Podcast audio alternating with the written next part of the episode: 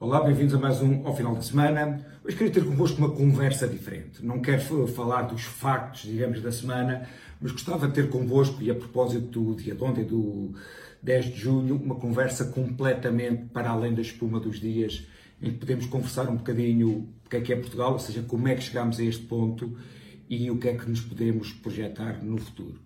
Portanto, Portugal é um país relativamente pequeno, aqui num cantinho da Europa. O que é que fez de Portugal um país extraordinário? O que fez de Portugal um país extraordinário, um país que, se houver uma história universal pequenina ou uma história universal grande de oito volumes, Portugal terá sempre um papel importante, foi a epopeia marítima. Para Camões põe isso de uma forma muito bonita. Põe, nomeadamente, quando eh, vencemos a Batalha de Alves Barrota, ele diz qualquer coisa do tipo, e como já não havia mais batalhas para vencer em terra, fomos a cometer as vagas dos oceanos. Que coisa bela, bonita.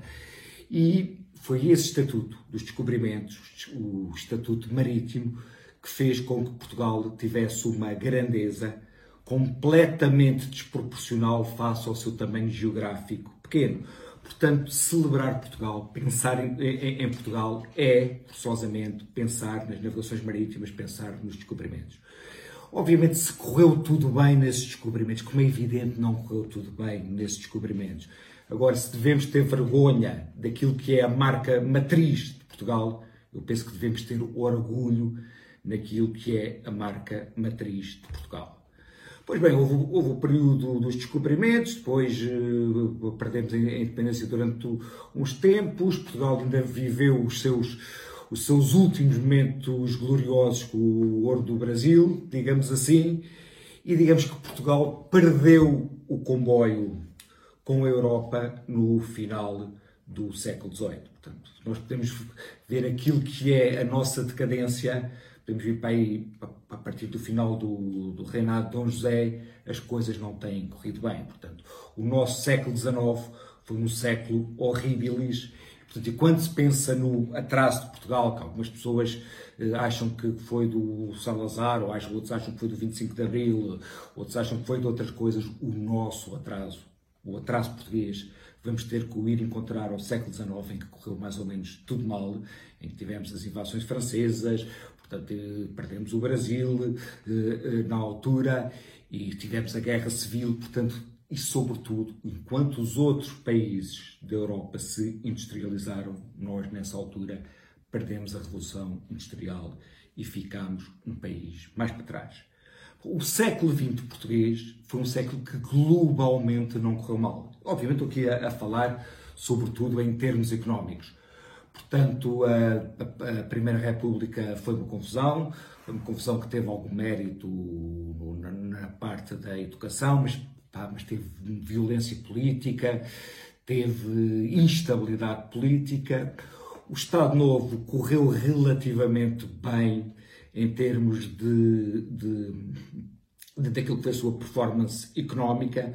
Obviamente que correu mal na parte final, sobretudo naquilo que, diz respeito à parte política, pois não tinha nenhuma solução para o ultramar e não democratizou o país a tempo de, de, as pessoas sentirem o, digamos, o sabor da liberdade quando os outros países da, da Europa, com exceção da, da Espanha, a tinham. Portanto, Basicamente, essa foi a história de Portugal. Ainda, ainda voltando ao, século XX, conforme disse, o Estado Novo não correu mal todo.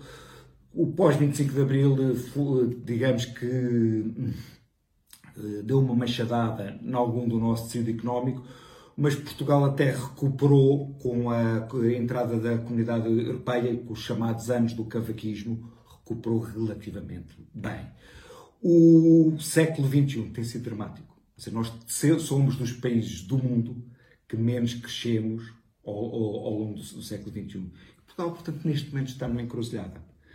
Portugal pode procurar fazer um catch-up, portanto, tentar ir jogar o jogo dos países mais desenvolvidos do mundo, ou tentar ser uma espécie de México, uh, face aos Estados Unidos ou de Marrocos face à Europa, em que vamos ficando para trás. Se calhar vai haver algum investimento estrangeiro numas fábricas de alpargatas, numas fábricas têxteis de mão de obra barata, mas vamos perdendo aquilo que é o caminho da primeira divisão.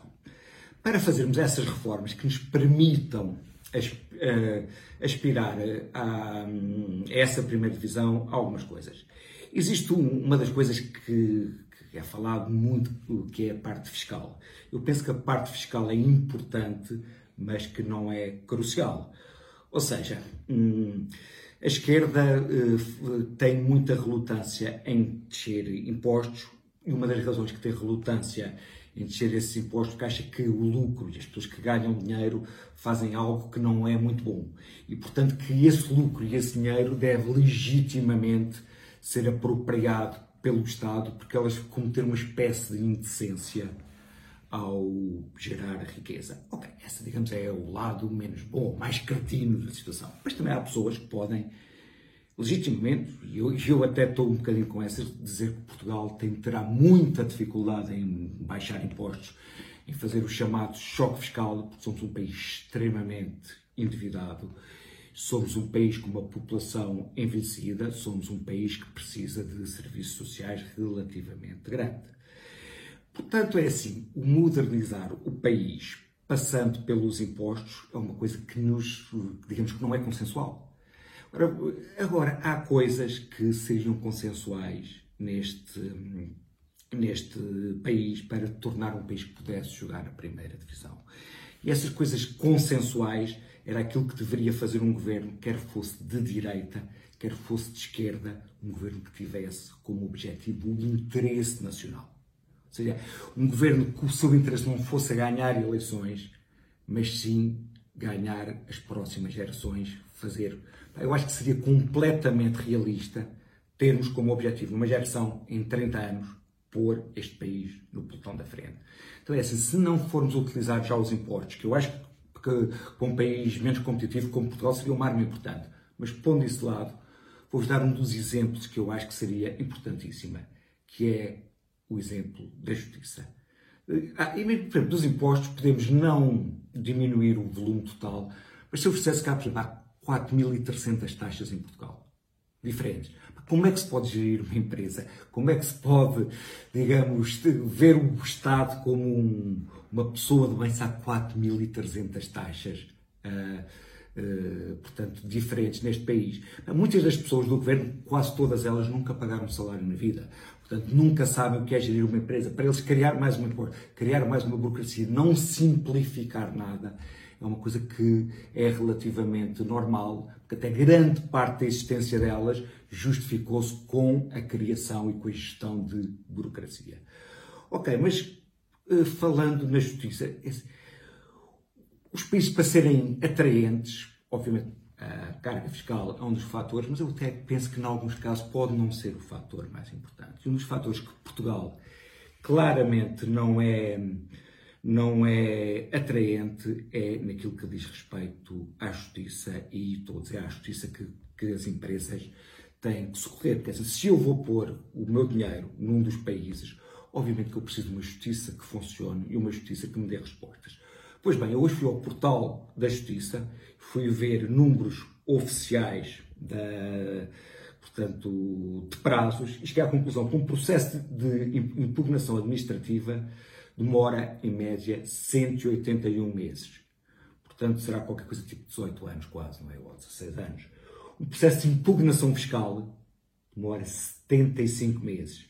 Um processo de recuperação de crédito demora 84 meses acham que alguém quer, quer investir, e normalmente as grandes empresas são empresas de capital intensivo e não empresas de salários baixos, querem investir se souber que se tiver algum problema vai ser com esta justiça que se vai deparar.